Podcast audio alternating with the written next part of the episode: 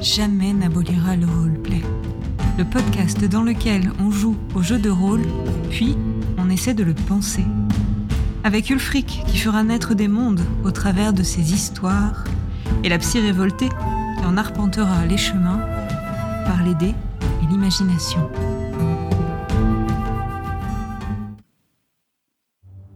Gabrielle von Freudlir, prêtresse consacrée de mort, continue son enquête sur les étranges événements qui perturbent la vie du petit village de Haresdorf. Elle découvre avec stupeur que le retour sans heurts de Otmar, Théodore et Gaëtan suite aux horreurs de la guerre civile n'est pas dû à la chance ou au hasard.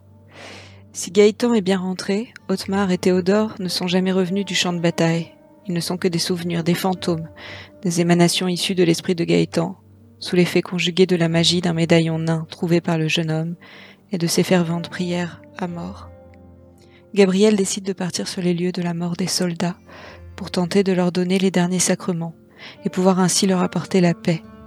Mais avant cela, Gabriel et Ludwina Dachner, la prêtresse de Verena en visite au village, décident de tenter d'apaiser Gaëtan en le soumettant à un procès, durant lequel elles espèrent que le jeune homme se confrontera à ses propres démons avant la justice des dieux, la justice de l'homme face à lui-même. Nous allons donc reprendre là où nous nous étions arrêtés, à savoir euh, lorsque tu viens de laisser euh, Ludwina Dachner euh, derrière toi. Tu viens de quitter la maison où elle, où elle dort et vous vous êtes entretenu sur la suite à donner à la situation dans le village d'Arosdorf. À savoir, dis-moi, eh vous étiez Nous avons convenu d'allier d'une certaine manière la justice euh, des hommes qui est euh, portée par euh, sa prêtrise à elle, et puis la justice divine, la, sentence, on va dire, qui peut venir après, après la vie, portée par mon Dieu à moi. Donc il s'agirait de, de faire un procès, en tout cas un simulacre de procès, parce qu'il n'y a pas vraiment de crime à, à condamner, mais en tout cas peut-être de faire circuler la parole, que des choses soient dites, et que ensuite moi je me mette en, en chemin pour euh, euh, aller euh, trouver le, lieu où, nos, soldats sont, décédés, pour apporter aussi du repos à des choses qui auraient pu rester coincées sur place. Très bien. On est au milieu de la nuit. Tu traverses la place du village d'Arasdorf en direction de la maison de Gaëtan et de ses parents. Tout est silencieux lorsque tu rentres dans la maison des Kleist. Si ce n'est Gaëtan lui-même, qui tu le vois, il est en tenue de nuit, un peu suant, il relève la tête euh, lorsque, lorsque tu rentres. Il est assis sur, euh, sur une chaise près du euh, poêle à bois qui brûle dans la maison. Et tu vois qu'il était en train de machinalement regarder et toucher ce médaillon qu'il a autour de cou et que tu lui as demandé de ne surtout pas enlever. Je pense que je vais m'approcher de lui en silence et puis attendre de voir s'il parle. Quelques secondes passent et il te dit Je vais vous laisser la pièce comme il est prévu, mère. Je, j'ai juste fait de nouveau, de nouveau des cauchemars. Est-ce que tu peux me, me parler de, de ces cauchemars? Eh bien, presque je vous ai raconté, vous imaginez bien de quoi il s'agit. Oui, mais parfois, euh, en tout cas, dans mon clergé, puisque nous nous occupons des affaires des rêves, euh, nous accordons de l'importance à la manière de les mettre en mots aussi, et aux personnes à qui on les confie. Il jette un coup d'œil vers euh, l'autre pièce de la maison pour s'assurer que ses parents dorment et euh, les yeux dans le vague, sans peut-être oser te regarder en fait, il te dit euh, Je revois toujours la même chose. Les corps entassés, les bruits, les odeurs, et moi au milieu qui n'arrive pas à en sortir. Je sens que d'une certaine manière, vous êtes marqué par mon Dieu. C'est quelque chose que je sens depuis que, depuis que l'on s'est rencontrés. Et j'ai tendance à penser que quand on est touché, marqué par mort, aucun de nos rêves euh, ne peut être vraiment anodin. Tu dis que tu revois la même chose, euh, mais rien de plus. Mais pour moi, soit il y a quelque chose d'important dans ce que tu vois, soit il y a un détail à côté de, duquel tu passes et qui pourrait nous aider. Donc, euh, est-ce qu'on peut essayer ensemble Oui, bien sûr. Si, si vous voulez, mais est-ce que ça va vraiment aider à quoi que ce soit? Comme je te dis, quand on a été touché par mort, nos rêves ne sont pas anodins. D'accord. D'abord, il y a, il y a l'odeur qui me prend au nez. Une odeur de quoi? Une odeur de guerre, une odeur de mort. le sang, les tripes, la pisse et tout le reste. D'accord. Et puis, c'est comme si, si mes yeux voulaient s'ouvrir et que j'avais sacrément du mal. Mais quand je les ouvre, dans ma tête, dans mon rêve, je vois, je vois les corps rouges, rouges de sang. Puis il y a les yeux, certains de, de ceux qui sont morts, les yeux ouverts, j'ai l'impression qu'ils me fixent. Puis je veux bouger, je peux pas, je me sens comme prisonnier, obligé de devoir les regarder. Et je sens que je vais crever ici, que si je fais rien, je vais crever. Au bout d'un moment, je, je, revois, je revois l'ouverture par laquelle je me suis extrait, mais c'est comme si j'étais incapable d'y aller. au moment où je pense trouver la force de pouvoir m'extraire de ce tas de cadavres, je me réveille. Je me réveille en sueur, je me réveille en hurlant. J'ai l'impression de sentir le sang sec sur mon visage. J'ai l'impression de sentir la charogne. Qu'est-ce qui s'est passé dans la réalité? Comment t'es venue la force de t'extraire et d'aller vers cette sortie? J'ai prié. Tu as prié en disant quoi exactement? J'ai prié mort. Mais qu'est-ce que tu lui as demandé? Qu'il me prenne maintenant ou qu'il trouve un moyen de me faire sortir. Je me sentais déjà mort. Je me sentais déjà presque déjà pourri. Et je supportais pas, j'étais en train de devenir fou. Avoir les rats commencer à bouffer les corps de mes amis. Tu lui as demandé de te faire sortir. J'ai demandé de me montrer le chemin. Et peut-être qu'au fond de moi, sans que je l'ai dit, j'ai l'impression que, que, je lui dois quelque chose. Et peut-être que votre venue ici, c'est ce qui se passe. Comment ça? Je sais pas. Vous avez dit que il faudrait peut-être que je vous accompagne dans un temple, que, que je lui dise qu'il me reste de vie à mort. Et c'est le moyen pour moi de le remercier de ce qu'il a fait pour moi, c'est ce que je ferai. Je pense tout à fait que tu aurais ta place dans le clergé, mais je crois pas qu'il faille le faire pour le remercier. Je crois qu'il faut le faire euh, juste si tu as l'impression que c'est ta voix, euh, que ça fait sens pour toi, que tu es appelé ou en tout cas que, que tu veux le faire. Le faire par euh, gratitude, la gratitude, ça passera avec le temps. Il faut qu'il y ait autre chose qui t'anime si tu veux pouvoir passer ta vie dans un clergé. J'ai compris que vous aidiez les morts. Mm-hmm. Vous les aidiez à passer. Mm-hmm. Moi, je peux être là pour faire ça. Peut-être que ça, ça donnera un sens. Dans ce cas, oui, je pense que il serait bon que tu m'accompagnes à un temple et que je te laisse euh, en tant qu'initié là-bas. Je me porterai euh, garante de toi si c'est ce que tu souhaites. Mais avant ça, euh, je crains qu'il faille donner le repos à tes amis. Comment, comment est-ce que ça se passe? Il va falloir expliquer. Ils ne sont pas là pour rien et leurs femmes, leurs proches, leurs amis ne savent pas qu'ils ne sont pas là, qu'ils ne sont plus là. Ils ne le savent pas, ils ne le formulent pas de cette manière, mais tous et toutes sentent que ce ne sont plus les mêmes personnes. Comment doit-on procéder? Eh bien, je pense que d'abord, il faut les absoudre d'une certaine manière, leur euh, faire entendre que ils ne sont pas responsables de ce qu'ils sont, qu'ils n'offensent euh, aucun dieu, qu'ils soient apaisés. Et pour ça, euh, si moi je peux favoriser le, passage de leur âme, il y a quelque chose de très terrestre qui est encore présent en eux, puisqu'ils ont gardé une forme, puisqu'ils ont repris leur vie. Je pense que ma collègue euh, prêtresse de Verena pourra organiser une sorte de cérémonie où les choses pourraient être racontées et elle pourrait euh, les absoudre. Et ensuite, euh, je me mettrai en route sur le lieu où tout est arrivé pour, pour apporter le repos à, à la terre même qui porte ses corps. Faut que je réfléchisse à tout ça. Je vais, je vais retourner dormir et vous laisser vous aussi dormir. Entendu. Bonne nuit, mère Gabrielle. Bonne nuit. Fais confiance à tes rêves. Tu sens que malgré toute la bonne volonté et toute la, positivité que tu essaies de mettre dans cette phrase, c'est quelque chose qui semble quand même profondément l'angoisser. Je veux bien le croire, le pauvre. Et il part se coucher, il te laisse. Moi, je vais probablement euh, voilà, réfléchir, méditer un petit peu, euh, et, puis, euh, et puis aller me coucher également. Hein. La nuit se passe et tu es réveillé en fait par des coups sur la porte pas nécessairement des coups violents, mais il y a quelqu'un qui, de manière très ferme, est en train de frapper à la porte. Vous êtes en fait même tous réveillés. Vous voyez que euh, le soleil est à peine levé. La famille Kleist euh, n'est même pas encore debout pour euh, partir s'adonner à ses activités quotidiennes. Alors moi, je pars du principe que je ne suis pas chez moi, donc je vais quand même, je me prépare, hein. c'est-à-dire que je, je, pense que je dors tout à fait tout habillé, limite avec mon fléau sur l'oreiller, donc ça me met pas longtemps à me préparer, mais mais en tout cas, je me prépare, mais je vais pas aller ouvrir la porte par moi-même. Hein. Très bien. C'est Vigmar, Vigmar Kleist, le père de Gaëtan, qui euh, traverse la pièce, s'excuse presque que euh, tu aies été réveillé aussitôt, et euh, ouvre la porte. Et toi, tu es positionné dans la pièce de façon à voir, voir au-delà de la porte, et tu vois en fait Ludwina Dachner. Elle est vêtue d'une robe de Verena absolument impeccable, vêtue de tous ses atours comme quand toi tu te positionnes en tant que prêtresse de mort. Les judicaires, ils sont au taquet. Hein. on lui a dit qu'il y avait un procès. Euh.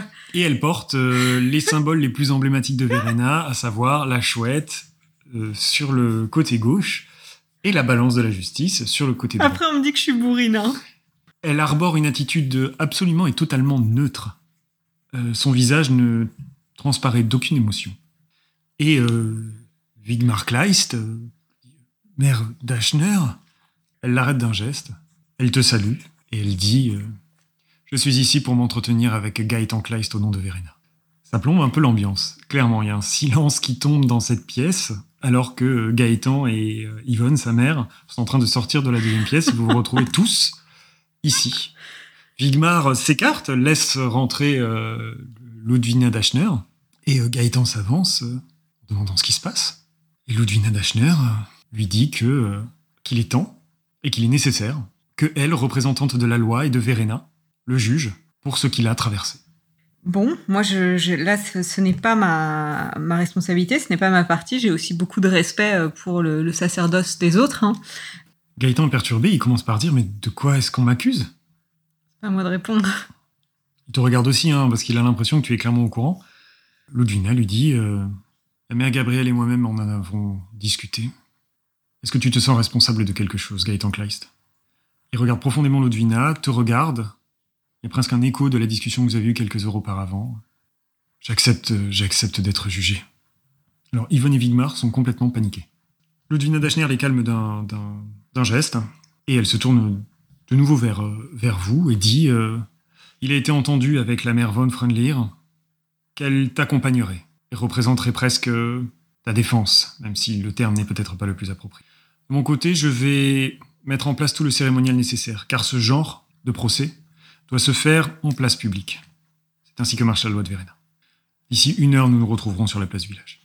Elle salue tout le monde et elle part, en fermant la porte derrière elle. Et tout le monde se tourne vers toi.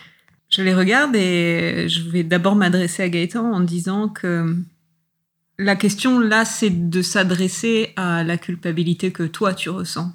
La personne qui t'accuse euh, n'est autre que toi-même. Tu ne peux pas être à la fois ton accusateur, ton juge et ton bourreau. Alors, nous allons confier cette tâche à quelqu'un dont c'est le métier, qui verra si la chose dont tu t'accuses est effectivement quelque chose euh, pour lequel tu mérites une punition, ou euh, si nous pouvons peut-être euh, lever la torture que tu te fais subir. Gaëtan reste assez neutre.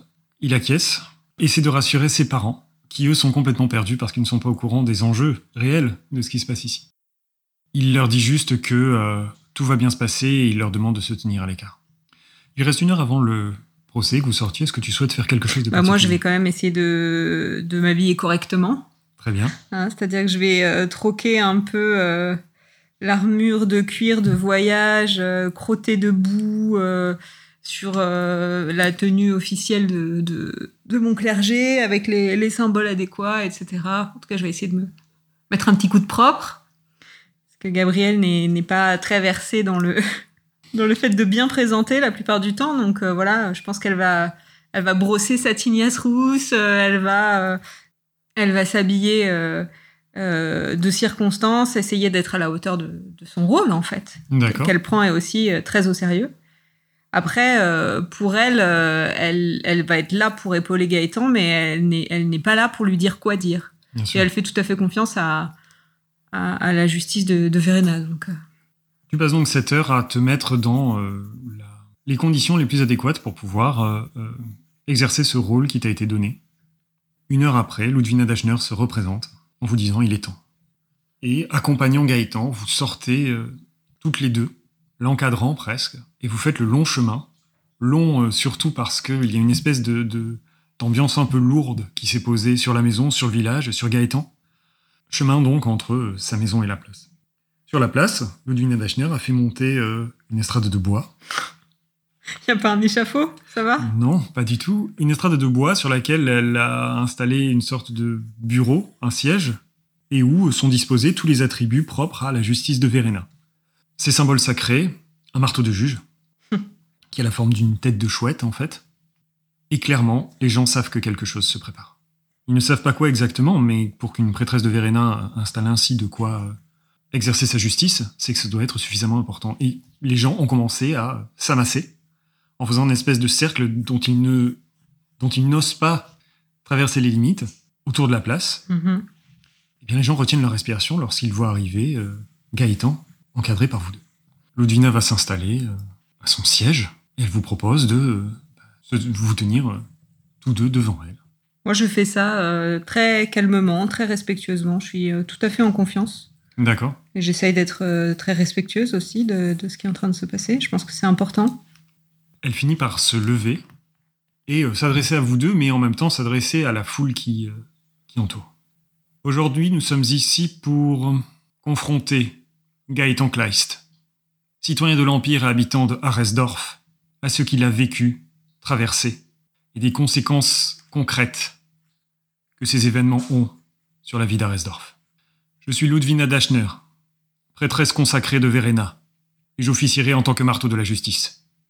Gaëtan Kleist, y a-t-il quelqu'un qui vous accompagnera? Gaëtan réagit de manière un peu mécanique euh, et dit La mère von Freundlier. Mère Gabrielle von Freundlier. Oui. Vous êtes là pour guider, sans orienter, jeune Kleist sur le chemin de la vérité. Je le ferai au mieux de mes habilités. Alors ce procès peut commencer. Et au moment où elle va continuer à parler, il y a quelqu'un qui se met à hurler de terreur, et plusieurs personnes qui commencent à hurler de terreur venant de l'arrière du village, venant de l'endroit où les gens partent pour aller vers la forêt. Il y a énormément d'agitation, les gens hurlent et vous entendez les corps, les corps Et tu entends un espèce de bruit de reptation de chair à la limite de l'audition venant de la périphérie du village. Bon là, je me tourne vers, euh, vers elle et je dis que je dois y aller quoi. Enfin, je ramasse mon fléau et j'y vais. Je me dis que je vais salir ma robe quoi, mais bon, tant pis. Tu fonces en fait vers le, vers le village, à, à contre-courant de deux trois personnes qui sont en train de hurler de terreur, clairement en train de remonter vers la place. Et lorsque tu arrives, tu vois qu'il y a, sortant de la forêt et en train de se diriger lentement vers le village, une gigantesque masse de cadavres qui forment un tas où les chairs sont euh, fusionnées, mélangées, et où il n'y a quasiment que des torses, puis des membres d'autres qui sortent à droite à gauche. Ah. Tous les corps sont vêtus des restes de vêtements de l'armée du Talabekland, et tu reconnais même certains des corps. Il y a ceux que tu as affrontés, et puis tu reconnais le cadavre de Théodore, et tu reconnais le cadavre d'Otmar. Cadavres, en tout cas, ils sont dans un état euh, identique à euh, ceux qu'a décrit Gaëtan lorsqu'il décrit euh, ce qu'il a vécu et traversé. Et cette masse est en train d'avancer lentement, mais sûrement. Elle arrive au niveau d'un espèce d'enclos où il y a des animaux, des cochons. Elle traverse cet enclos à coups de, barres, de chair qui, euh, traversent. Et les cochons se font entièrement dévorer et massacrer par ce truc-là. Mais non. Et la masse de chair continue d'avancer lentement, lentement, lentement. Et tu entends des pleurs derrière toi. Je me retourne. Et tu vois Gaëtan, Gaëtan qui est venu voir par curiosité. Et il est à genoux, terrifié, en larmes, en train de voir ce tas de chair qui est en train de se diriger vers le village. Hmm. Voilà, je me retourne vers lui, je le, ramasse par le col, hein. je suis vraiment désolée, hein, mais on n'a pas le temps en fait. Donc je ramasse par le col et je lui dis c'est maintenant qu'il faut te confronter en fait. Regarde, regarde et confronte-toi. Il regarde, presque forcé par, euh, par ce que tu lui dis et par les effets de la discussion que vous avez eue plus tôt regarde les larmes, la peine, la douleur très profonde qui le traverse. Et alors les regards se croisent presque, même si cette montagne de chair et de cadavres ne peuvent pas vraiment avoir de regard en tant que tel, la reptation de cette chose s'arrête. Elle s'arrête vraiment à la limite du village. Attends juste Gaëtan dire, ils sont venus pour moi. Ils sont venus pour moi. Non. Comme dans mes cauchemars, ils sont là. Mais non, ils sont pas venus pour toi. Ils sont venus avec toi. Commence à reculer doucement vers le centre du village. Je le laisse faire Moi, je vais quand même m'approcher de la masse de chair pour voir un peu, pour être sûr qu'on peut aller vaquer à nos occupations et qu'elle est arrêtée. Pour l'instant, la masse de chair s'est arrêtée. Elle reste vraiment à la périphérie du village. Et tu entends ce bruit malgré tout parce que les chairs bougent à l'intérieur de ce tas qui doit faire peut-être 3 mètres de haut. Oh là là. Bon, euh, je vais quand même. Je, je suis pas persuadée que ça marche parce que c'est un type de mort-vivant particulier, mais je vais quand même euh, tracer des symboles euh, au sol avec, avec ce que je trouve un charbon, une craie, etc. Okay. toutes les formes de, de, de, vie après la mort qui ne devrait pas exister, en me disant que ça les ralentira peut-être, que ça fera peut-être une barrière, etc. le temps qu'on termine. et puis, et puis je vais, je vais retourner sur l'estrade pour que pour qu'on avance parce que j'ai l'impression que c'est urgent en fait. Et lorsque tu avances, en fait, lorsque tu reviens, tu sens qu'il, enfin, tu vois qu'il y a énormément d'agitation sur la place du village, en fait. Ludwina Dachner essaie de calmer tout le monde. Euh, Gaëtan est euh, complètement hébété au milieu. Les gens ont raconté ce qu'ils ont vu, ce qui s'est passé. Et il voit juste Gaëtan qui, euh, hébété, se sent comme responsable de ce qui se passe. Il y a une énorme tension qui est en train de monter de la foule. Ludwina Dachner vient vers toi et te dit Qu'est-ce qui se passe là-bas? J'ai l'impression que c'est la panique. La tension est montée d'un coup. Il y a tous les corps dont font partie Théodore et Otmar qui sont à la périphérie du village. Pourquoi? Comment? Eh bien, Je pense que en priant pour euh, sa survie, pour s'en sortir, pour revenir, et avec le médaillon qu'il a trouvé, Gaëtan a créé une forme de lien avec. Et vous pouvez faire quelque chose? Je crois que oui, mais d'abord il faut que Gaëtan euh, se confronte, parce que dans un premier temps il lui obéisse à lui. Je pense qu'il va falloir mener ça de manière un peu différente. Vous êtes, pour le coup, je pense, bien plus à même de mener l'échange avec ce que vous savez de Gaëtan. Je ne trahirai pas ma parole et une vérité sortira de tout cela, j'y tiens. Mm-hmm. Cela a de l'importance pour lui, cela a de l'importance pour ce qui se passe ici, car les gens vont commencer à demander des explications. Je suis d'accord. Mais je vais vous laisser diriger l'échange. Est-ce que c'est bon pour vous? Oui, je vais essayer d'être à la hauteur. Vous le serez, je n'en doute pas. Il va falloir par contre peut-être oui. calmer la foule. Donc je vais me tourner euh, de l'estrade, je vais me tourner vers la foule, je vais utiliser mon, don d'éloquence. Hein. Excellent. Là, je, crois qu'on avait déjà vu que, vu la population du village, tu avais suffisamment euh, de... Tu pouvais avoir de l'influence sur suffisamment de personnes. Donc là, je t'embête pas avec ça. Ok. Et puis, euh, je vais m'avancer et leur dire que, voilà, aujourd'hui, on est là pour libérer la parole, pour se confronter à la vérité pour que les choses qui sont cachées, qui sont dans l'ombre, ne le soient plus, et pour rendre euh, le repos et la paix à des âmes euh, torturées, et qu'avant de commencer à juger par eux-mêmes et à trouver eux-mêmes des coupables et des personnes à condamner, il ferait mieux d'écouter et de sonder en leur cœur pour voir qu'est-ce que elles et eux auraient fait à la place d'un autre. Et que je compte sur euh, leur respect et leur silence envers la justice de Verena et envers la justice de mort, envers la justice des vivants et envers la justice des morts, et que j'espère bien que tout le monde va se tenir très correctement. Tu vas me faire un jet de charisme, s'il te plaît? Donc charisme, j'ai 85. J'ai fait 84. Bah ça passe, c'est le principal, c'est juste. tu sens que tes paroles ont du poids, ton statut a du poids. Mais là, il y a quelque chose euh, à la fois du côté un peu euh, hystérie collective qui commence à habiter le village, plus les enjeux, plus le fait que euh, tu le sens, il y a quelque chose qui n'est absolument pas clair pour les villageois. C'est-à-dire que et Ludwina et Gaëtan et toi, vous savez exactement quels sont les enjeux, qui sont Théodore et Otmar, ou ce qu'ils sont. Mais pour Je les vois dans la foule Complètement. Je leur fais signe d'avancer. Ok. Donc la foule commence à grogner et t'écoute, mais grogne parce que là d'un coup il y a une espèce de lien entre les attaques et les menaces qui sont à l'extérieur, qui, là, cette masse qui arrive et Gaëtan. Et, clairement ils ont l'impression que vous le jugez pour ça sans savoir exactement ce qu'il en est. Tu romps un peu les discussions en faisant signe à Théodore et Otmar de s'avancer. Tu sens clairement des deux que Otmar sent qu'il y a quelque chose qui ne va pas. C'est lui, euh, c'est avec lui que tu avais parlé de, suicide, de, de mort, de choses de ce genre il sent qu'il y a quelque chose qui est lié. Théodore, lui, par contre, ne comprend pas vraiment ce qui se passe.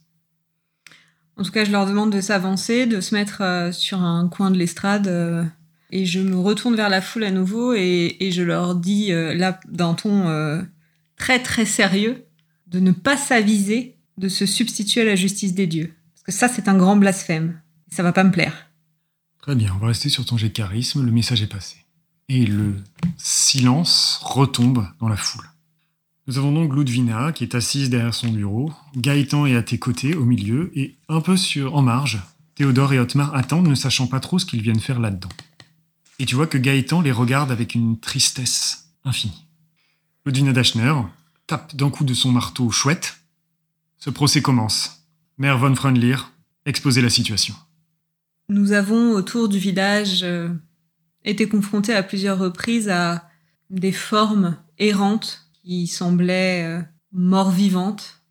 Et quand nous abattions ces formes, euh, elles se régénéraient, revenaient à la vie ou à la non-vie, dans un cercle infini. Ces formes avaient toutes un point commun, un uniforme, un uniforme du Talabekland. Et il m'a semblé euh, approprié de me tourner donc vers les personnes qui en sont revenues il y a peu. Là, je vais me tourner vers Gaëtan, Otmar et Théodore, et puis leur dire Vous avez combattu ensemble pendant la guerre Ils acquiescent tous les trois. Quelle a été votre dernière bataille? Personne n'ose trop commencer. Gaëtan passe le pas, raconte, sans les détails les plus compliqués, raconte ce qu'il t'a déjà raconté. Cette bataille où ils ont été pris en étau, attaqués notamment aussi par des mercenaires, sous la pluie, pataugés dans la boue. Là, je vais demander à Théodore et à Otman s'ils se souviennent de cette euh, bataille. Les deux se regardent et ils disent s'en souvenir, mais n'arrivent pas à en donner une conclusion précise. Otmar dit qu'il se rappelle bien euh, l'aveuglement par la pluie qui coulait euh, le long de son casque. Théodore, lui, se rappelle être pressé, écrasé par l'offensive ennemie, ne pas pouvoir presque à un moment manœuvrer son épée tellement la division était prise en étau. Mais sur le reste, sur la suite, sur ce que Gaëtan a raconté, c'est comme s'il y avait un espèce de voile, quelque chose qui ne pouvait être dit. En tout cas, il n'arrive pas à mettre de mots dessus. Est-ce que vous vous souvenez comment vous êtes rentré ici? Eh bien, c'est Otmar qui parle. De ce que je me souviens, je, me rappelle surtout de notre trajet, euh, Théodore et moi, les quelques derniers kilomètres avant d'arriver à Resdorf. je pense que je ne les oublierai jamais. Parce que nous rentrions, nous rentrions à la maison. Et ce n'était que Théodore et vous? Pas Gaëtan, il n'était pas là. Non, Gaëtan était déjà rentré. Pourquoi? Ils sont vers Gaëtan. Gaëtan te regarde. C'est à vous que je pose la question. Pourquoi est-ce que vous n'êtes pas rentré en même temps que Gaëtan? Ils sont incapables de répondre. J'insiste pas. Otmar, lui, n'est pas marié. Tout à fait. Il n'y a, que, il a que Théodore qui est marié. Tu as rencontré son épouse et sa fille. Je demande à l'épouse de Théodore de, de venir. Griselda, elle est très impressionnée. Elle laisse sa fille qu'elle tenait contre elle et s'avance, vraiment impressionnée par le décorum et le poids. Théodore dit Est-ce que c'est vraiment nécessaire? Oui, et j'en suis désolée. Ludina Dachner dit euh, Mère Gabrielle a tout à fait le droit de faire intervenir qui elle le souhaite si cela sert le but de ce procès. Théodore ne dit rien. Griselda s'avance, elle ne sait pas trop où se positionner. Je lui dis euh, Je vous rappelle que vous devez la vérité à deux dieux. Oui, bien sûr. Est-ce que votre mari est revenu le même homme de la guerre? Théodore ne comprend pas, euh, tu vois qu'il comprend pas ta question. Gaëtan, euh, lui, passe une bonne partie de l'entretien les yeux baissés, il n'ose pas relever la tête, et encore moins lorsque tu poses cette question, et Griselda est extrêmement perturbée, et tu sens qu'il y a un mélange de, peine, de gêne, et elle a presque de, la rancœur à ton encontre. Parce que là, c'est comme si tu mettais sur la place publique quelque chose qu'elle t'avait confié. Mais je, je le comprends. Malheureusement, j'ai pas le choix. Et il y a cette pression divine. Et sans oser regarder Théodore, elle dit Je. Je pense qu'il a changé. En même temps, la guerre changerait plus d'un homme. Oui, sûrement. Gaëtan, puisque vos compagnons n'ont pas euh, de souvenir de la suite de la bataille, est-ce que vous voudriez leur raconter? Il déglutit, il acquiesce. Il commence à raconter, euh, dans un premier temps, euh, la bataille elle-même, comme il l'a racontée. Et pendant qu'il commence à parler, tu entends. Tu entends que les raptations des chairs reprennent. Tu entends du bruit de bois brisé. La masse est en train d'approcher. Tu sens que, si elle continue à ce rythme, d'ici quelques minutes, elle sera la vue de tout le monde sur la place. Et puis ça s'arrête. Au moment où tu te reconcentres sur Gaëtan, euh, il est en train d'arriver au moment décisif. Il explique euh, que toute l'unité a chuté. Il y a un grand silence qui s'installe. Lorsqu'il décrit la violence du choc, les épées de l'adversaire, de l'armée du Osland qui traversait les chairs de tous ses compagnons. Lui-même a été légèrement blessé. il relève la tête vers Théodore et Otmar et leur dit Je vous ai vu. Je vous ai vu là-bas, les gars. Vous en souvenez pas parce que. parce que vous n'êtes pas revenus. Je vous ai vu crever là-bas. Je vous ai vu crever. Vous êtes là à cause de moi, vous êtes là à cause de moi, c'est moi qui vous ai fait revenir. Je suis vraiment désolé. Il tombe à genoux, commence à vouloir se traîner vers eux. Ludwina Dachner tape violemment avec son marteau en demandant à Gaëtan de s'arrêter. Et Théodore et Otmar ne comprennent pas ce qui se passe, même si tu sens que Otmar a une espèce de soupçon suite à l'échange que vous avez eu. Moi, je me baisse, hein, je relève Gaëtan, je le, voilà, je, lui mets la main sur l'épaule, euh, je à un endroit pour le faire asseoir, et je me retourne vers les deux autres et je leur dis que même pour moi, en fait, euh, c'est la première fois que je vois ça. C'est que leur, présence euh, n'est pas issue euh, d'une magie néfaste qui viserait à ramener les morts, mais que leur présence, c'est le résultat de, de ferventes prières d'un ami qui les aime de tout son cœur et qui voulait pas rentrer sans eux. Et derrière toi, t'entends Griselda qui dit Qu'est-ce que ça veut dire? Est-ce que vous comprenez? Elle te regarde, elle regarde Gaëtan, elle regarde Théodore, et elle nie de la tête. Non, mais il est là, et elle se précipite vers Théodore et elle le touche, effectivement, sa chair a une consistance. Et Théodore te dit Mais qu'est-ce que vous racontez? Mère Gabrielle, je suis là Oui, mais. Je suis vivant Vous vous sentez vivant? Il y a un voile qui passe devant ses yeux, il n'arrive pas à répondre, et Otmar se tourne vers lui, tandis que Gaëtan, à tes pieds, est en train de fondre en larmes et que des paroles commencent à courir dans la foule. Certains qui peut-être comprennent ce qui se passe, ou en tout cas ont une vague idée. Atmar te regarde avant de parler à Théodore et espèce de connivence dans le regard. Parce que là, pour la première fois, des mots sont mis sur ce qu'il ressent. Il dit à Théodore Est-ce que tu te rappelles de quelque chose avant qu'on rentre, avant Resdorf Non, mais je veux pas trop penser à tout ça. Pense à rien parce qu'il y a rien. On n'est pas là, Théo. On n'a jamais été là. Il se tourne vers toi bien ça, Mère von Freundlir. Dites, dites les choses comme elles sont. Dites-nous qui nous sommes. Est-ce qu'on est mort ou est-ce qu'on est vivant? Vous êtes entre les deux. Mais il n'y a qu'une direction dans laquelle avancer. Quand on est entre les deux, on peut aller vers les jardins de mort, mais on peut pas retourner vers la vie. C'est pour ça qu'il faut jamais rester entre les deux, parce qu'on finit par se perdre, par s'oublier. Théodore, qui semble accuser le coup de ce qui se passe, se tourne vers sa femme, regarde sa fille et dit Mais moi, c'est eux que je vais perdre. Et elles vont me perdre aussi. Oui, c'est pour ça que c'est important que vous puissiez prendre le temps de dire au revoir.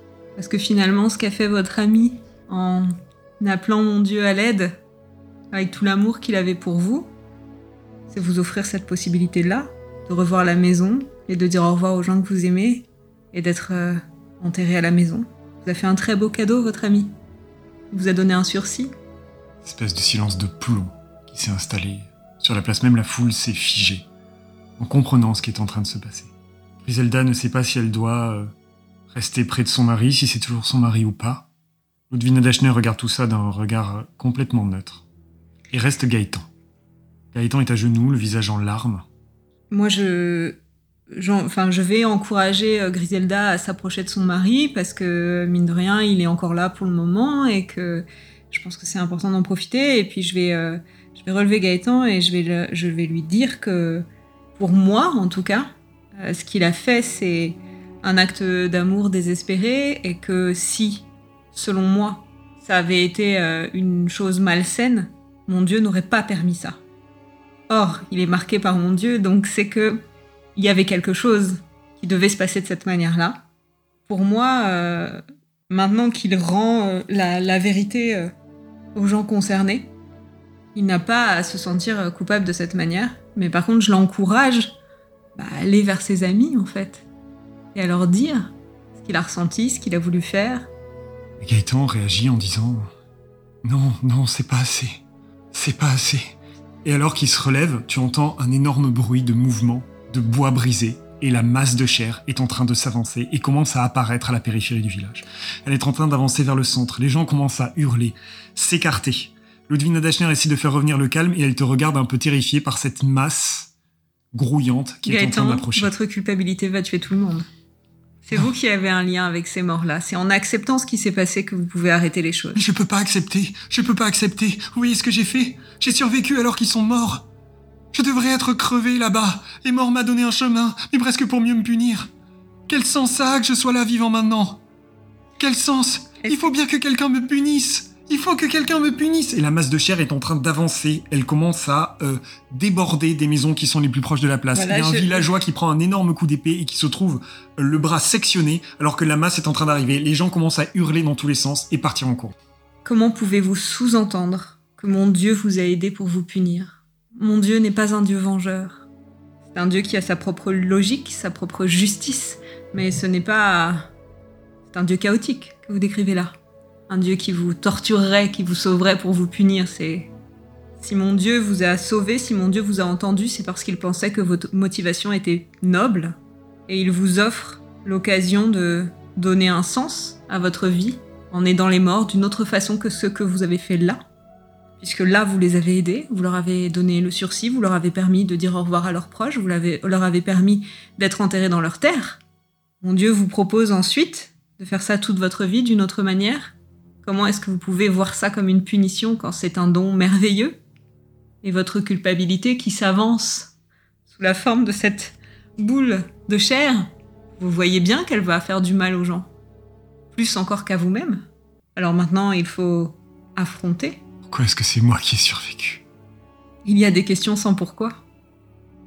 Il relève la tête, fixe la masse de chair qui a ralenti au moment où vous avez commencé à parler. Le corps du villageois qui a été tué euh, est presque écrasé euh, par, euh, par ce qui s'est passé et les gens ont déserté complètement la place.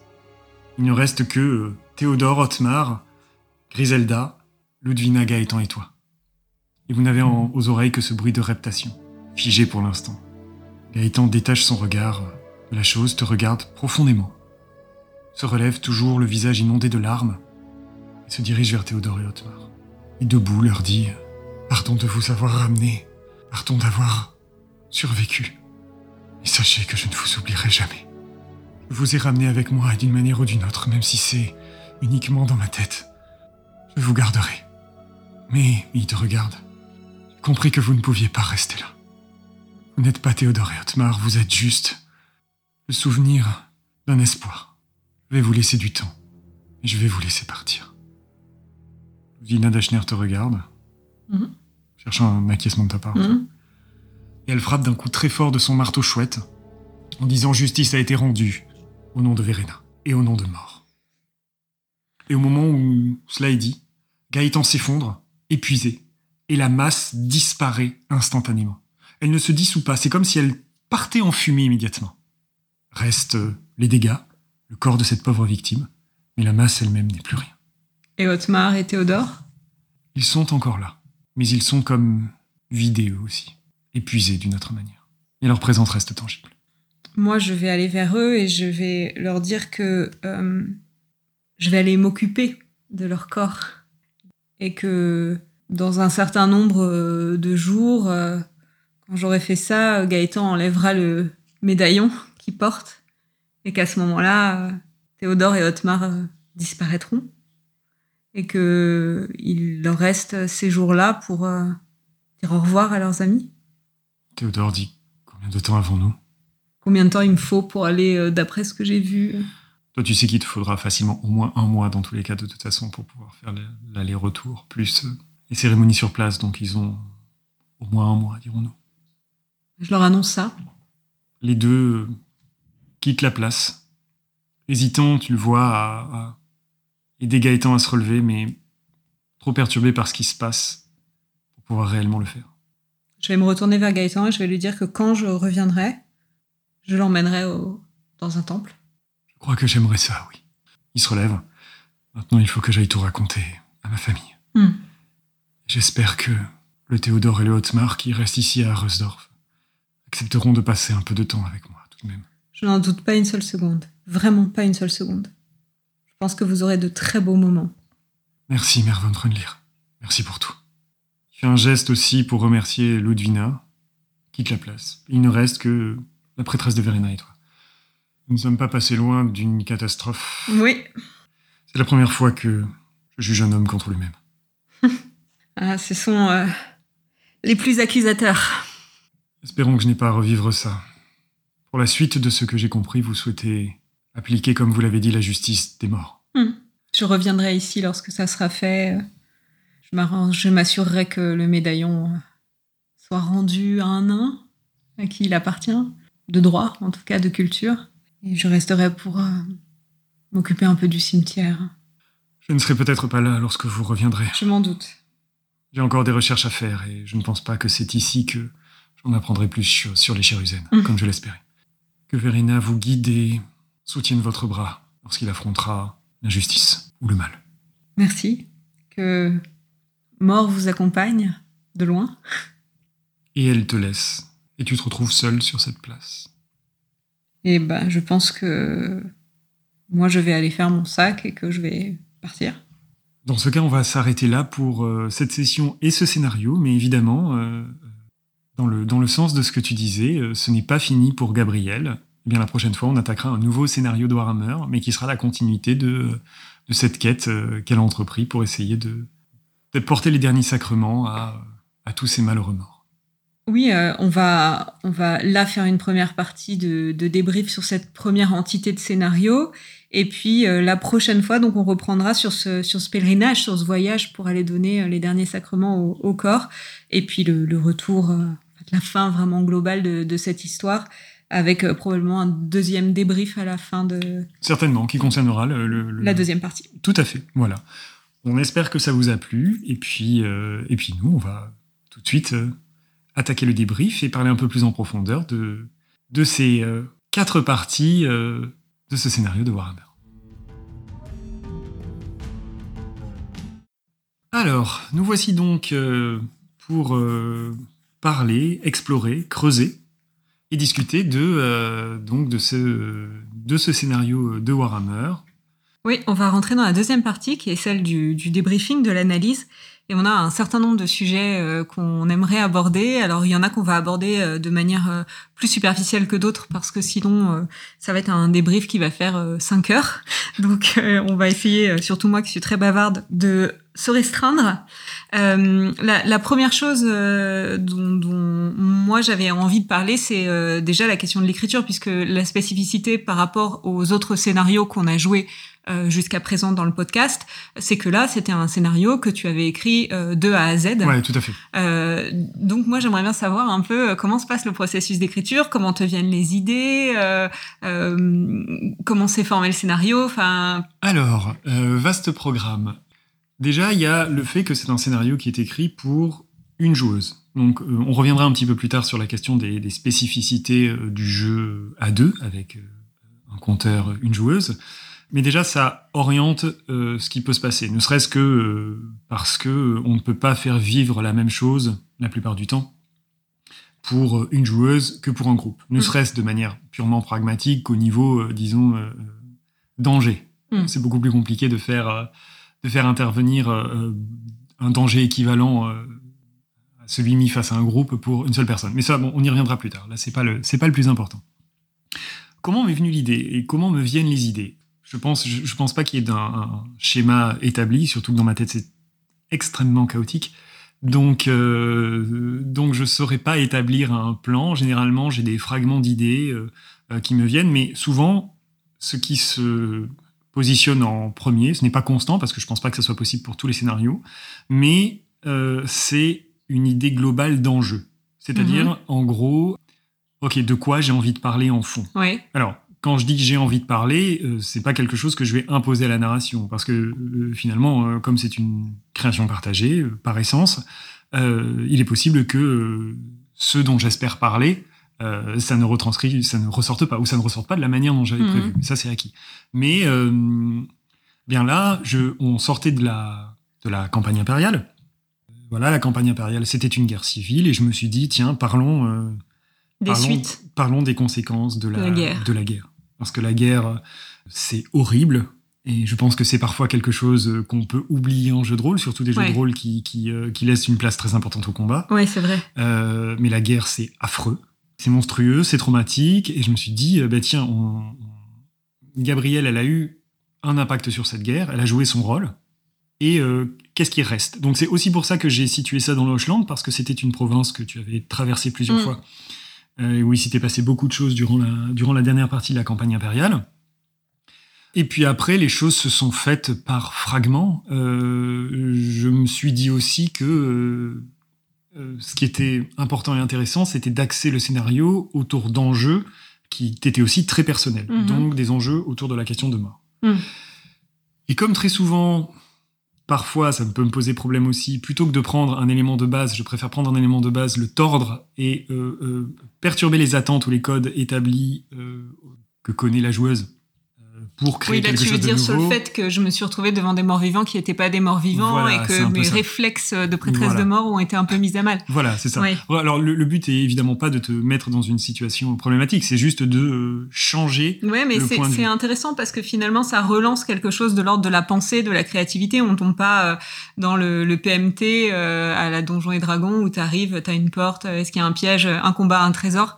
Là, euh, y a, y a, t'es obligé de penser en fait. T'es obligé de penser à, à, ce que à ce que tu fais et donc à ce que tu ressens.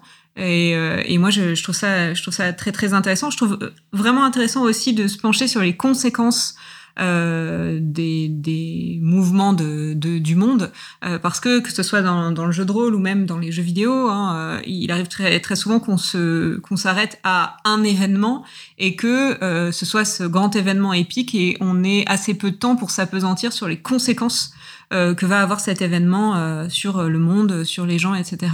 Et je trouve que c'est une des choses les plus intéressantes finalement de, de, pouvoir mêler les grandes et les petites histoires et notamment là parce que on, on s'intéresse à la piétaille, enfin à la chair à canon, pas pas aux nobles, pas aux décisionnaires comme c'est beaucoup le cas dans la campagne impériale, mais euh, à l'impact très direct que va avoir la guerre sur euh, sur des soldats. Ouais, sur le commun, mm. bien sûr. Et, et, je pense que là se manifeste aussi comment est-ce que nous on aborde Warhammer parce que ça fait longtemps qu'on y joue et je pense que de par la manière, de par ce qu'on veut tous les deux explorer, forcément ça joue sur la manière dont le monde est présenté. Et là, je pense que s'exprime notre vision de Warhammer dans le sens où Warhammer, traditionnellement, s'est présenté comme un monde donc très sombre, assez désespéré, et avec un fond où tous les personnages sont tous un peu pourris, on va dire. Disons, du noble au roturier, il y a mm. toujours quelque chose où euh, les gens ne sont pas nets, assez mauvais, euh, méchants entre eux. Euh. et je pense que là, ça, ça, peut être le cas aussi. Le monde est sombre, mais moi, c'est pas l'aspect de Warhammer que je préfère. C'est-à-dire que euh, le côté un peu euh, on est tous des ordures, que moi j'ai pu euh, manifester en tant que joueur, hein, et où je, je connais des, des, des, groupes où ça fonctionne comme ça parce que c'est un peu le code, le code du jeu, c'est pas ce qui m'intéresse le plus. Ouais, moi je dis évidemment pas que tout le monde joue comme ça, hein, mais moi c'est pareil, c'est vraiment quelque chose que j'ai que j'ai pas du tout d'intérêt à jouer. En voilà. Et donc c'est l'idée, c'est de savoir comment est-ce que maintenir l'essence de ce qu'on aime dans Warhammer, l'aspect un peu sombre, désespéré, euh, extrême, très radical, tout en l'adaptant à ce qu'on a envie de jouer. Et là, c'est ce que ce que hmm. j'ai essayé de faire. Et je trouve que ça, ça, soulève en fait deux sujets qui sont intéressants par rapport à la question de la, de la narration. Euh, le premier qu'on a aussi dans l'écriture euh, classique, hein, euh, qui est que finalement c'est toujours la question du positionnement, de comment tu te mets face à ce que tu écris. Est-ce que tu écris pour euh, partager une histoire euh, qui, qui est en toi, qui existe en toi, et pour faire connaître cette histoire, ou est-ce que tu écris avant tout pour dire quelque chose? Euh, C'est toujours la question de savoir euh, si un auteur fait passer d'abord euh, le message ou, ou l'histoire. et là, d'autant plus dans le jeu de rôle où finalement, il faut être prêt à ce que l'histoire que tu que t'écris t'échappe complètement. Exactement. alors c'est déjà le cas, bien sûr, quand, quand tu publies quelque chose, tu sais pas comment ça va être reçu, tu sais pas comment les gens vont le comprendre. Mais là, il y a quelque chose qui repose tellement sur la co-créativité que même si toi tu pensais parler d'une chose, en fait, euh, on peut en arriver à parler d'autre chose parce que moi, je vais arriver avec euh, mon psychisme euh, là-dedans.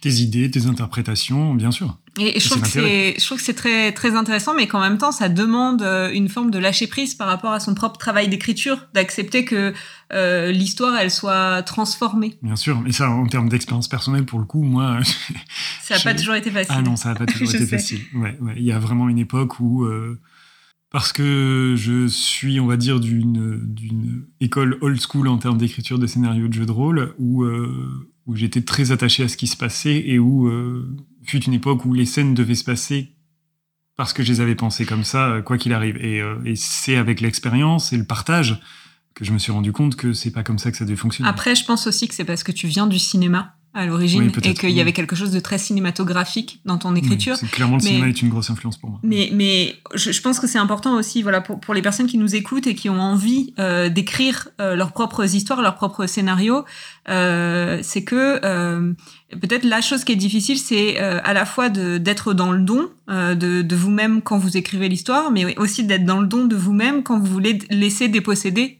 de votre histoire par les joueurs parce que euh, euh, il faut accepter de, lâcher ça si vous voulez que l'histoire elle soit vraiment euh, vivante. donc c'est très étrange parce qu'à la fois vous avez une vision précise de ce que vous voulez, de ce que vous avez en tête, de ce que vous voulez raconter, même peut-être des images, et en même temps, bah, il faut accepter que ça soit complètement transformé par la personne qui, va le jouer.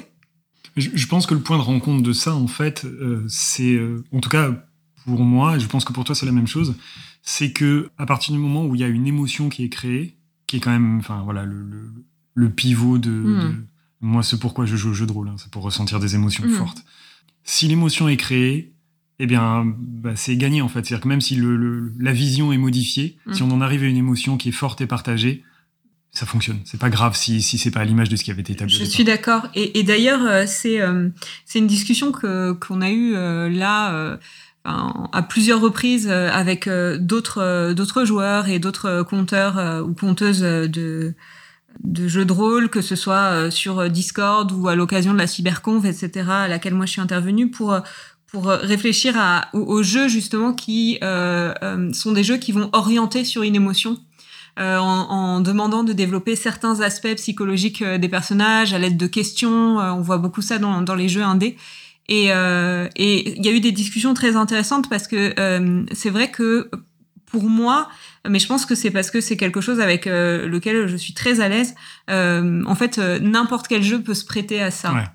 c'est ce que tu disais sur le fait de, de prendre ce qu'on aime dans un univers. Donc là, en l'occurrence, un système grosso modo, et encore on le modifie, euh, un univers, donc un, un, un lore, euh, un, fond d'univers. Euh, voilà, il y a les dieux du chaos, il y a tel panthéon, il y a telle histoire de monde entre différentes races, entre différentes factions, etc. Et il y a ce ton qui est posé, qui est un ton très désespéré. et voilà. Et ça, en fait, c'est la, c'est, c'est la base. En fait, c'est le, c'est le, c'est le contexte qui va servir de, de matière pour euh, faire n'importe quelle histoire. Mais moi, mon rapport au jeu de rôle, c'est de dire que euh, si un univers est quand même euh, bien foutu, qu'il y a de l'arrière-monde, euh, qu'il y a des tensions, des histoires, etc., on peut jouer n'importe quoi dedans. Et c'est aussi pour ça que j'ai parfois un petit peu de mal, même si je suis très curieuse de découvrir plus, avec certains jeux indés qui, moi j'ai l'impression, me font rentrer dans un tunnel de explorer une émotion un peu sur commande. Euh, j'aime bien que les choses euh, se, se s'auto-engendrent en fait que la narrativité, que, que, que, la narration vienne comme ça euh, me donner euh, l'idée d'aller explorer une émotion et, et pas que euh, on, on, me demande d'aller. Mais après ça, moi j'ai un très fort esprit de contradiction, donc je suis ouais, là-dessus je suis.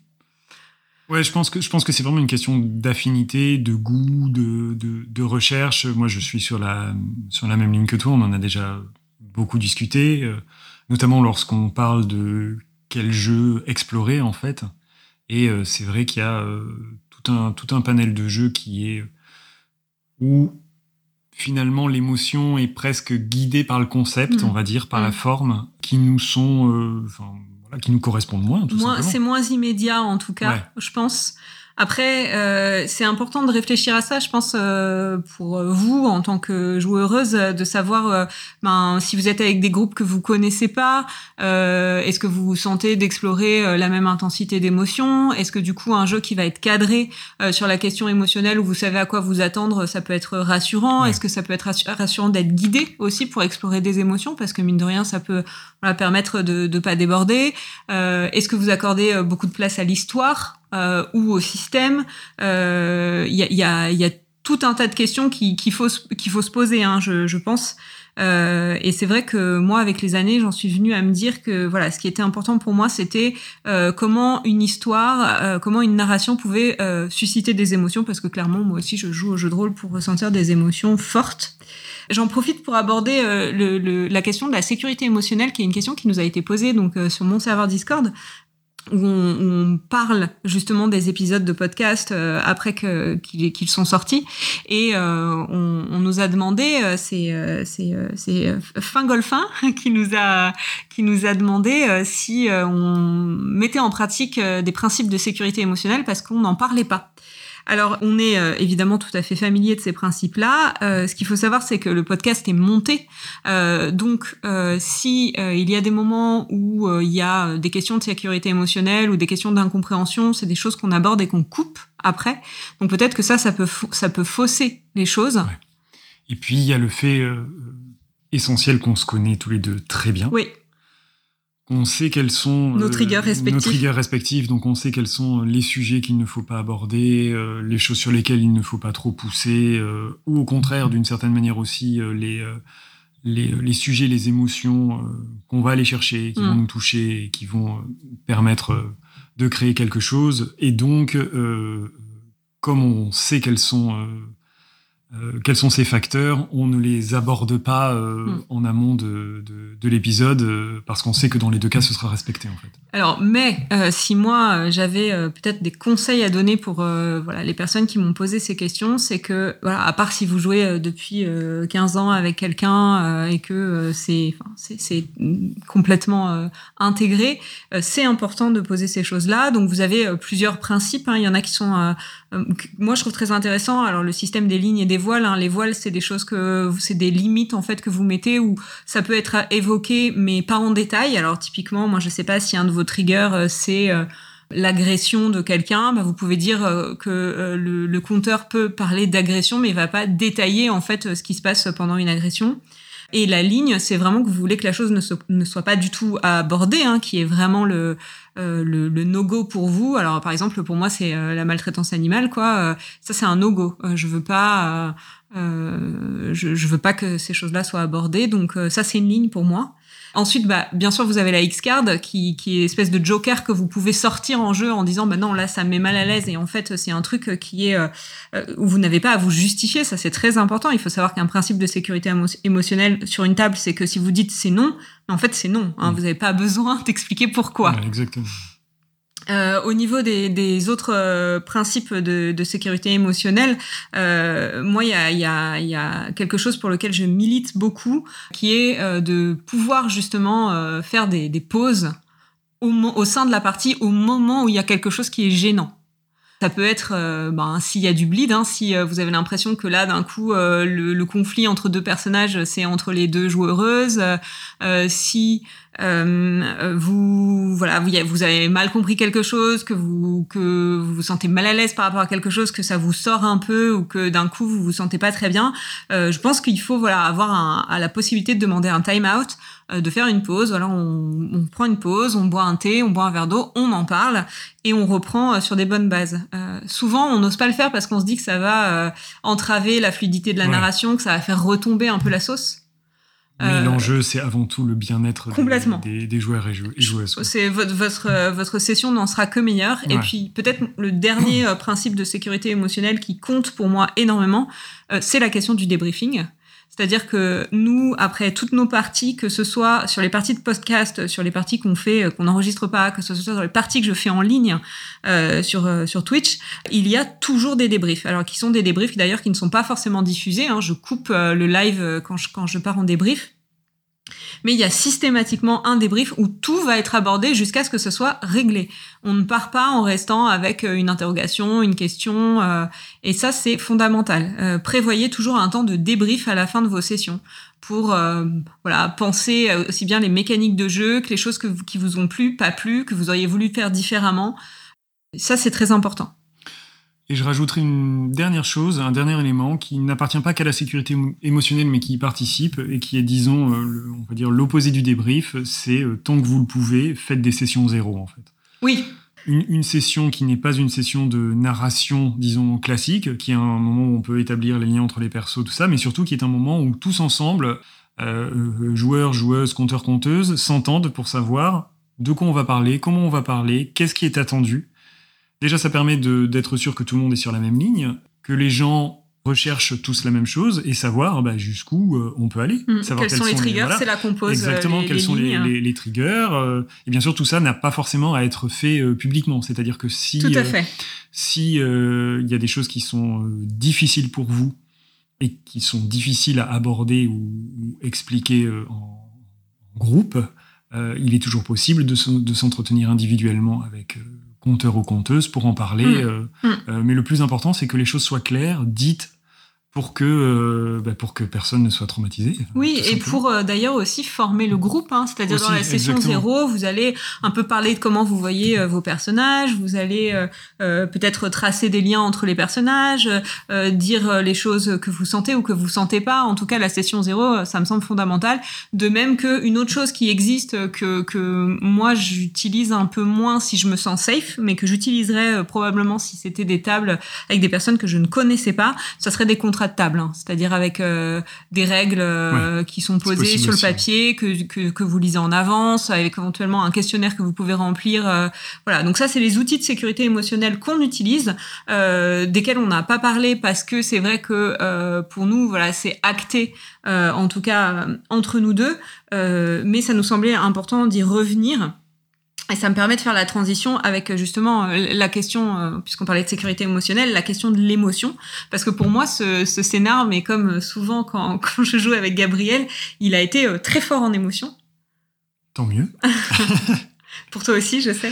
Oui, pour moi aussi. Alors oui, alors tout à l'heure tu évoquais le bleed, donc le, le, bleed pour les personnes qui ne connaissent pas, si on résume simplement, c'est le moment où, disons, la frontière entre le joueur et le personnage devient suffisamment poreuse pour que, pour que quelque part elle se trouble en termes de ressenti, d'investissement, de vécu. Mmh. Mmh.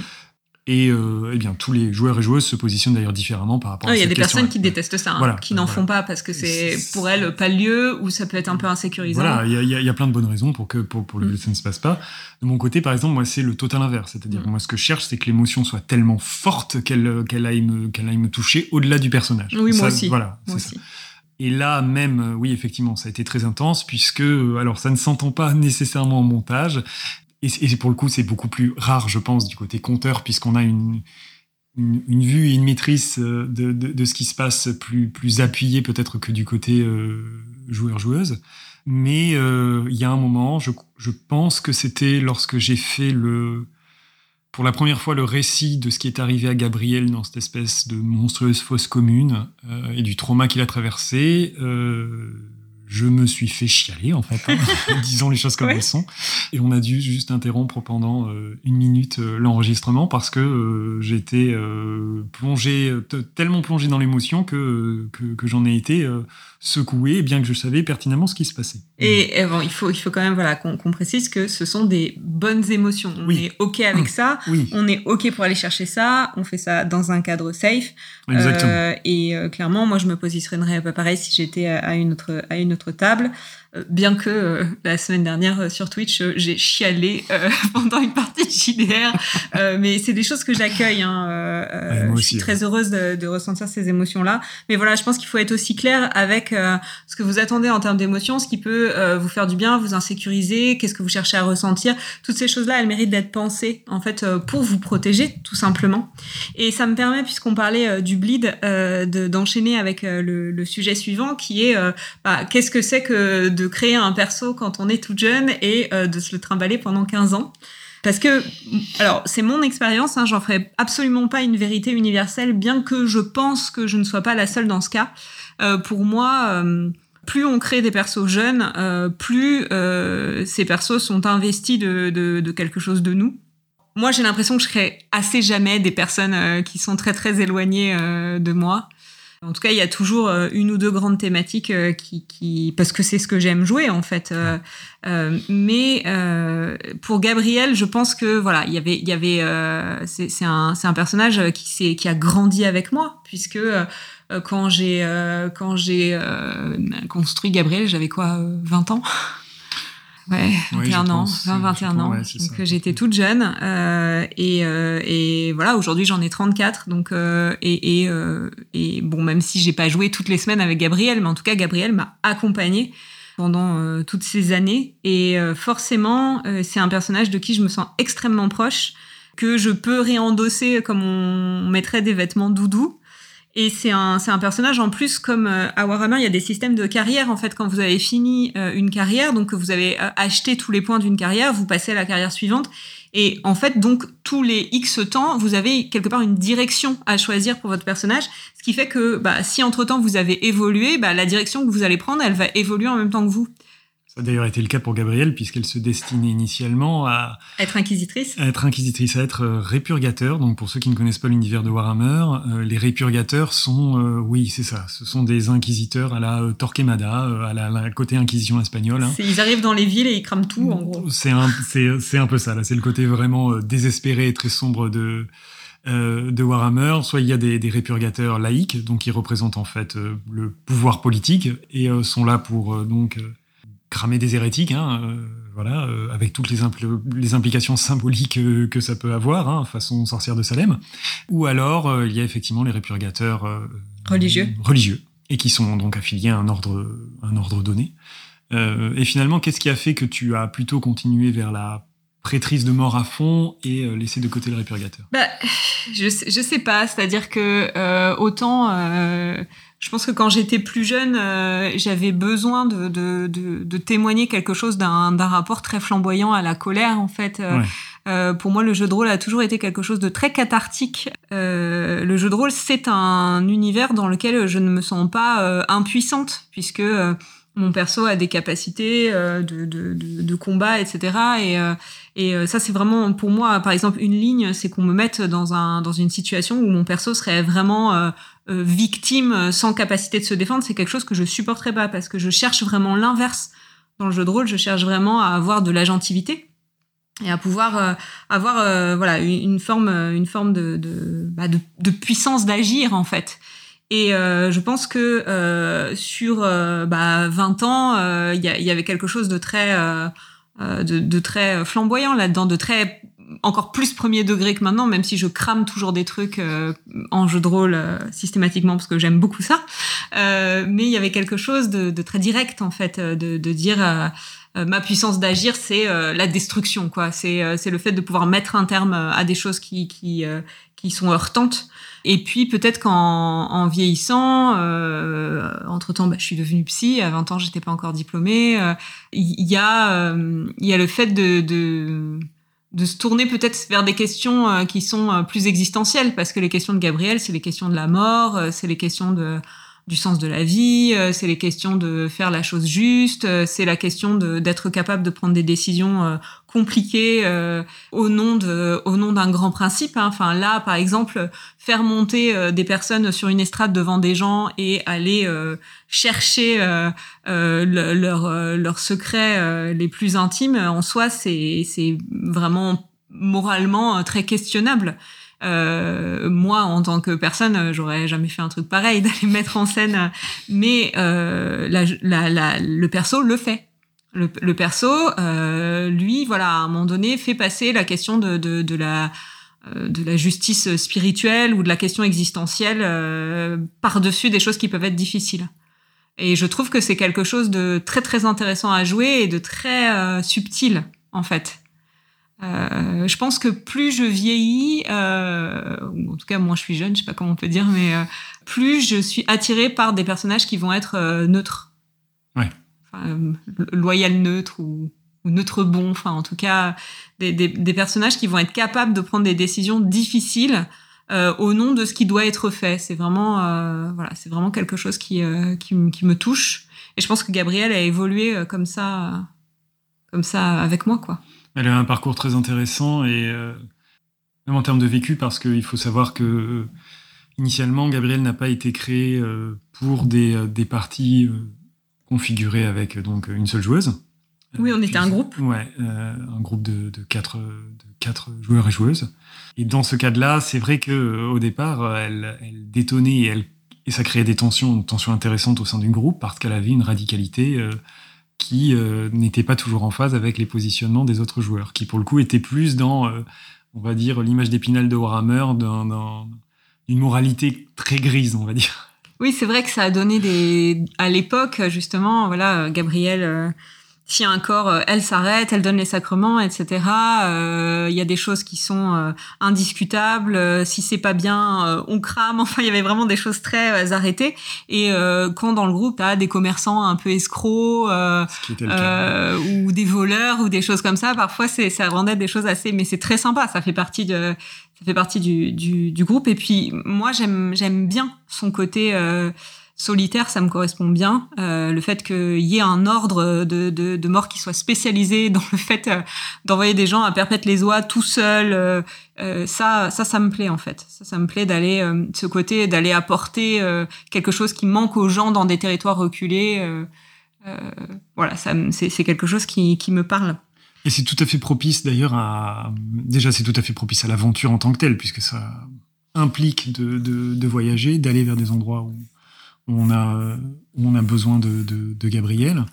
Et ça permet aussi de, euh, de, de faciliter euh, l'écriture de, de, scénarios. Justement, il y a euh, une seule joueuse. Oui, alors tu voulais revenir là-dessus. C'est quoi, c'est quoi les spécificités pour toi? Tout à fait. Alors c'est c'est c'est c'est un sujet qui nous a été proposé et demandé sur Twitter par Thibaut Garnier, donc qu'on remercie. Salut Thibaut, merci de nous écouter. Et qui était de savoir quelles étaient effectivement les spécificités du jeu à deux, puisque c'est on va dire que ce n'est pas traditionnellement le, format classique du, du, jeu de rôle, même si ce n'est ce n'est pas non plus exceptionnel. Mais c'est vrai que c'est une très bonne question et, euh, c'est euh, euh, nécessaire peut-être effectivement de l'aborder puisque c'est un des principes fondateurs de notre, de notre podcast. Comment est-ce que on en est arrivé à, jouer à deux? Moi, je pense que de mon côté, ça a commencé il y a 20 ans de ça. Il y a 20 ans de ça, je me suis lancé simultanément en tant que joueur euh, dans une très très grande et grosse campagne de vampires, Dark Ages, et en tant que euh, conteur, euh, une très très grosse campagne à Legend of the Five Rings, donc un jeu de rôle de, de médiéval fantastique japonais, pour ceux qui ne connaîtraient pas. Ces deux campagnes étaient, enfin, prenaient place en majorité avec les mêmes joueurs, sauf que les, les, compteurs changeaient. il se trouve que par des raisons purement pragmatique au départ, à savoir que euh, les joueurs étaient euh, disséminés pour certains partout en France. La campagne de Vampire, par exemple, c'était une campagne euh, proprement gigantesque, à savoir qu'il y avait 22 ou 23 joueurs qui étaient disséminés dans l'Europe entière à l'échelle du jeu, donc qui ne pouvaient évidemment pas tous jouer en groupe. Et il y avait le fait qu'on était physiquement tous disséminés un peu partout. Donc ça donnait matière à ce qu'il y ait des solos. Exactement, c'était c'était le plus adapté. Et la manière dont le maître de jeu que, que, que j'avais à l'époque euh, joué, c'était euh, tout à fait propice. Donc c'est comme ça que j'ai découvert pour la première fois en tant que joueur les solos et les enjeux que ça pouvait développer. Et de mon côté, euh, en tant que compteur L5R, en fait, j'avais un groupe de six joueurs à peu près. Pareil, on pouvait pas tous être en même temps euh, là. Euh, et donc, bah, j'ai adapté cette, ce, ce système-là et ça s'est parfaitement prêté à ce que je voulais raconter et ce que cherchaient les joueurs. Donc, pendant plus de dix ans, j'ai fait énormément, énormément de solos. on appelle ça des solos, même si c'est pas le, le, terme jeu de rôle solo à un autre sens à l'heure actuelle, mais voilà, on va, on va l'appeler comme ça parce que c'est c'est le terme d'usage pour nous. Donc des solos euh, euh, qui m'ont appris beaucoup beaucoup de choses sur euh, à la fois en tant que joueur et en tant que, que maître de jeu. De ton côté, ça a été quoi tes premières expériences? C'est une bonne question. Je, pense que pour moi, le, le solo a été une manière de reconquérir la question du jeu de rôle parce que voilà, quand j'étais plus jeune, euh, il n'y avait pas beaucoup de, de, femmes qui, qui jouaient au jeu de rôle et que euh, j'ai pu avoir des expériences, euh, voilà, à des tables de mecs qui n'ont pas été safe du tout et que voilà, j'avais l'impression qu'il y avait quelque chose qui se rejouait de, de cette sensation, voilà, d'être utilisé, de, de, de rejouer des, des, des, des, archétypes patriarcaux un peu oppressifs, etc. Et, et du coup, il y a un moment donné où moi je me suis éloignée du jeu de rôle, donc on va dire vers la fin de l'adolescence parce que voilà, c'était c'était un, un, univers qui était devenu euh, toxique pour moi. Et je pense que euh, le, le, solo m'a permis de me réapproprier ça dans, dans, quelque chose de très safe. Après, euh, voilà, moi je suis autiste, donc s'il n'y a pas de groupe, je m'en plains pas toujours. C'est quand même moins stressant émotionnellement. Et puis ça me permet d'aller chercher des choses plus intimes, plus en profondeur. Donc c'est des univers très différents parce que dans les groupes souvent il y a un peu plus de déconnade, de blagues, il y a des liens qui se créent. C'est très, c'est une expérience que j'adore. Hein. Moi j'en fais toutes les semaines en groupe, mais dans le solo, pour moi, il y a eu une forme de réappropriation, de dire, euh, en fait, euh, c'est moi la joueuse, c'est moi qui décide, c'est moi qui prends ma place, euh, c'est moi qui explore, et voilà, c'est moi qui suis responsable. Et ça, je pense que ça a été très important pour prendre confiance et pour aujourd'hui pouvoir arriver à une table et, ne, pas ne pas me laisser manger, quoi, tout simplement. moi, je voudrais enchaîner sur les spécificités en fait plus plus concrètes en fait de du solo Mm-hmm. du jeu à deux comme ça. Alors je vais en parler, euh, même si je le connais très bien du, point de vue euh, joueur, je vais en parler surtout du côté compteur, puisque là, dans le cadre du podcast, c'est euh, c'est ce qui se passe. Bah déjà dire qu'est-ce qui nous a amené, nous, nous deux, à finalement proposer ça. Il y a eu un, des aspects très pragmatiques aussi, c'est que dans la situation où nous, on, vit, on n'a pas forcément possibilité de de faire beaucoup de jeux de rôle en groupe. Et comme c'était une expérience qu'on connaissait tous les deux, on s'est dit, bon, on va l'appliquer euh, au quotidien. Et c'est comme ça qu'on a lancé euh, des campagnes euh, mhm. en solo. Et la campagne impériale qui avait donc, comme on l'a dit, commencé en groupe, c'est aussi pour ça qu'on l'a fini, qu'on l'a fini en solo.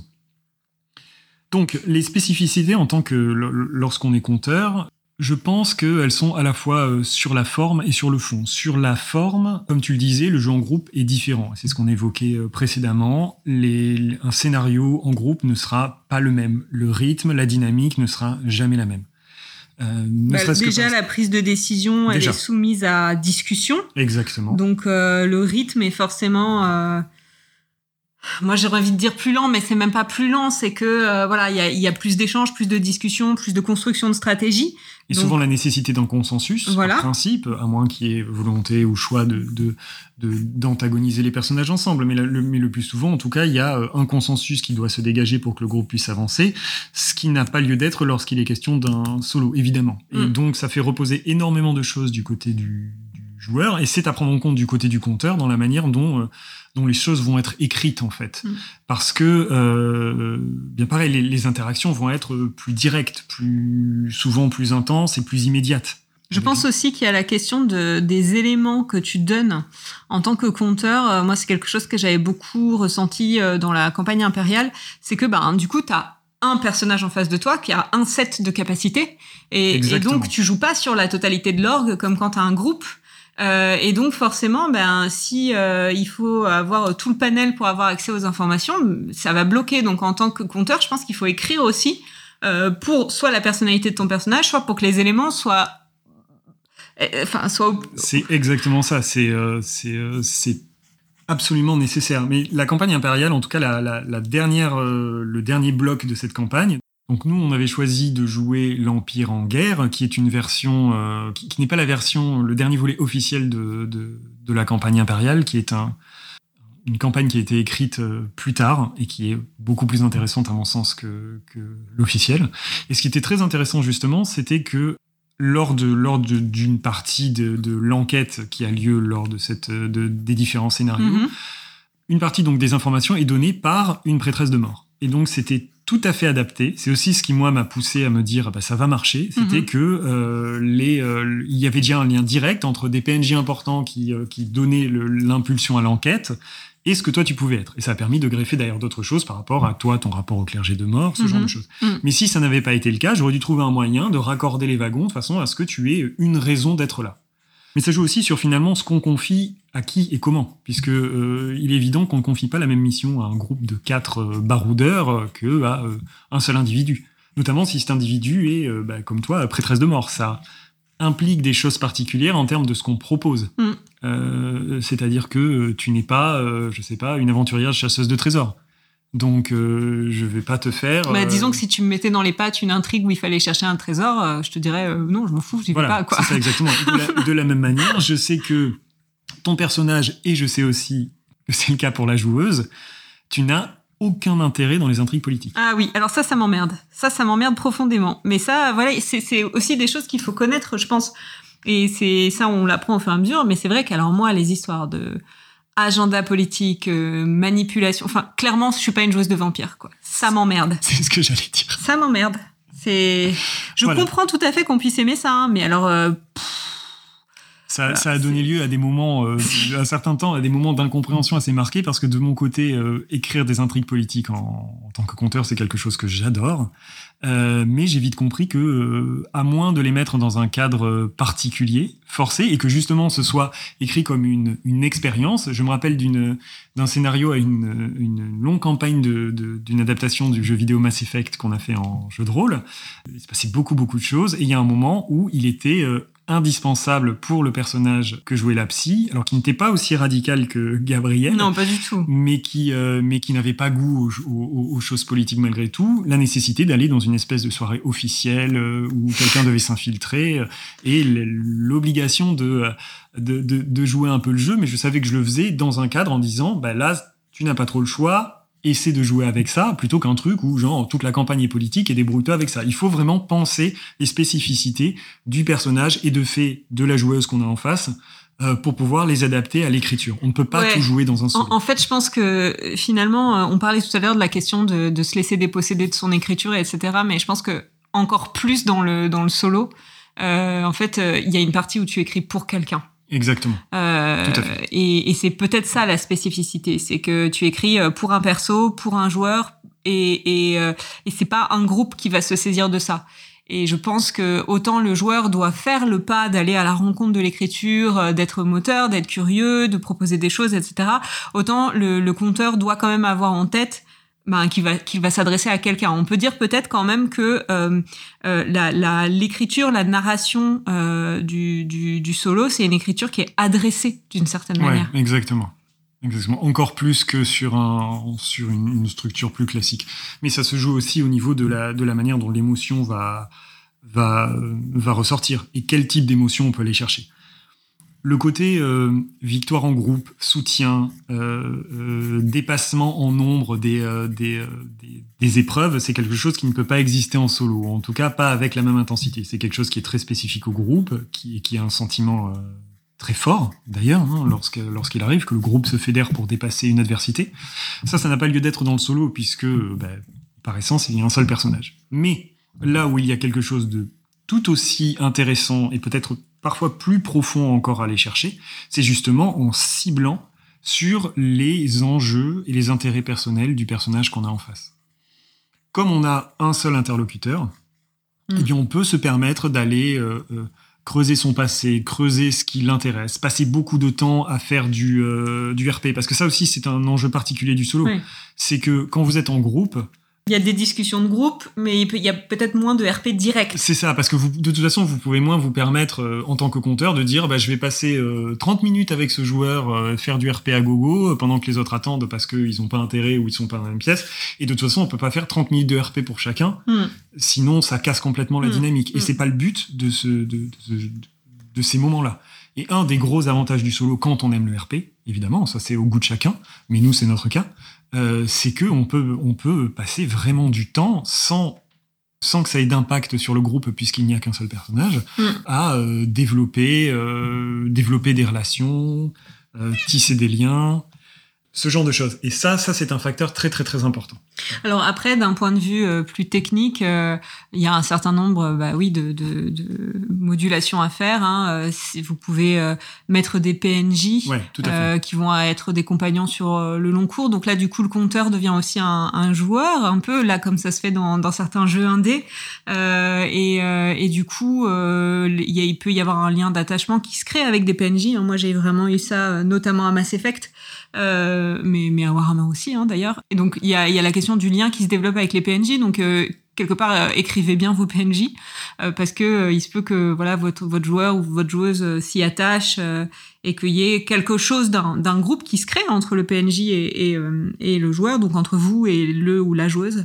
Et puis bah évidemment il y a la question des caracs, hein, c'est-à-dire que bon Gabriel a, a 20 ans de d'existence, donc c'est un personnage qui est boosté, mais enfin il faut quand même aussi adapter votre XP pour que votre perso il, il avance un peu et qu'il soit en capacité de se défendre. Euh, et puis, euh, et puis bah, adapter euh, les ennemis. Hein, C'est-à-dire que bah, si vous mettez un ennemi un peu puissant, soit vous mettez un PNJ qui combat avec, soit vous trouvez une manière de, restreindre un peu l'ennemi. Vous construisez scénaristiquement le fait que le personnage va avoir un, un avantage. Enfin, il y a voilà, c'est des choses à prendre en compte quand, quand vous écrivez pour, pour le solo. Ou alors, et je pense que le solo s'y prête parfaitement, vous écrivez des scénarios où finalement le, le combat n'a pas d'importance ou n'est pas obligatoire. Mm. On avait déjà parlé dans un débrief mm. précédent de la façon dont on, nous, plus le temps passait, plus on préférait que les choses ne se terminent pas sur un affrontement final classique. Et je pense que ce qui s'est passé là dans ce scénario-là est un bon exemple. Euh, il y aurait pu y avoir une version où finalement cette masse de chair était l'antagoniste final. Oui. Et où euh, ce qu'il fallait faire, c'était le défaire. Mm mais euh, clairement ça aurait pas été euh, non c'était pas intéressant ça aurait pas mm. été intéressant et l'enjeu était pas là et, euh, et le solo permet aussi peut-être de par les, les subtilités qu'il qu'il permet de développer notamment au RP de passer à côté du, du combat si c'est pas ce que vous voulez faire quoi, mm. tout simplement D'ailleurs, sur la question des combats, côté, euh, côté compteur, euh, la difficulté du solo, c'est de de manière générale, sur le côté, disons, système, c'est de trouver un équilibre, euh, par exemple, sur la place que va jouer un PNJ. Effectivement, un PNJ peut être là pour appuyer et aider, mais il ne faut pas qu'il fasse avancer les choses à la place du joueur ou de la joueuse.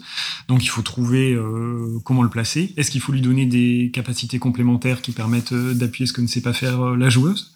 Ou alors le mettre dans la même direction hmm. parce que, ben, par exemple, si c'était un ou une prêtresse de mort, eh bien, il y a une espèce de connivence de base qui se jouerait. Il y a plein de questions comme ça qui se jouent et qui demandent un peu d'équilibre et qu'on apprend avec l'expérience. Enfin, moi, c'est comme ça que, c'est comme ça que je l'ai vécu. Et je pense que ce qui se joue aussi au niveau système, et que de toute façon, moi, j'essaie d'appliquer de manière générale, c'est que dans le solo, on peut avoir tendance à moins se reposer sur le système pour les points de bascule. Parce que quand vous êtes euh, quand vous êtes en groupe, si quelqu'un loupe un jet de dés, il y a des chances quand même que quelqu'un puisse euh, du groupe puisse, même si c'est pas sur les mêmes caractéristiques ou les, mêmes actions, récupérer ce qui se passe. Hmm. Quand vous êtes en solo, si ça passe pas, ça passe pas. Donc en fait, la question se pose, mais elle se pose de toute façon de manière générale quand on est compteur. Pour moi, c'est est-ce que ce, est-ce que cette action, cet enjeu, je le fais passer par un jet de dés avec le risque que ça ne passe pas et donc que ce soit compliqué à rattraper? Ou est-ce que euh, ce sera simplement le RP qui va décider qu'à ce moment-là, quelque chose s'est passé? Oui, tout à fait. Et ça, je pense que c'est intéressant et euh, important, et c'est ce qu'on essaie de, beaucoup faire euh, là lorsqu'on joue. Alors, moi, en ce qui me concerne, j'ai fait le tour pour les principales thématiques. J'en ai encore d'autres, mais je les garde pour le débrief du, de la fin du prochain scénario. Est-ce que toi, tu, as fait le tour non, aussi? Moi, c'est la même chose. Il y a plein d'autres sujets que je pense que qu'on pourrait aborder, que ça concerne Warhammer, l'écriture, euh, la manière dont on a vécu tout ça, mais pareil, on se regarde, on s'en garde pour la prochaine fois. Alors, euh, bah, merci euh, de nous écouter. Merci pour euh, tous les gentils compliments que vous nous envoyez. Ouais, merci beaucoup pour vos retours. Merci pour les discussions qu'on a sur Twitter ou sur le serveur Discord à propos de à propos des épisodes. N'hésitez pas à continuer à nous envoyer les questions que vous voulez qu'on traite, que ce soit au niveau de la narration, de la technique du JDR ou de la question de la psychologie. Euh, on fera ça euh, volontiers et avec plaisir. Et puis, euh, on va se retrouver du coup la prochaine fois pour un nouveau scénario, mais dans la continuité des aventures de, Gabriel. Exactement, et on espère que ça vous plaira et, que, et que vous prendrez autant de plaisir à écouter tout ça que nous, on, on en prend à le faire. Et on vous dit à bientôt. À bientôt et merci. C'est tout pour aujourd'hui. Merci de nous avoir accompagnés dans nos aventures. Et en attendant de se retrouver pour le prochain épisode, n'hésitez pas à venir échanger avec nous sur notre compte Twitter at un coup de dé ou par mail sur l'adresse un coup de at gmail.com. Nous sommes intéressés d'entendre vos retours, vos suggestions et vos pronostics et bien plus encore. C'était la petite révoltée et Ulfric et on vous dit à la prochaine.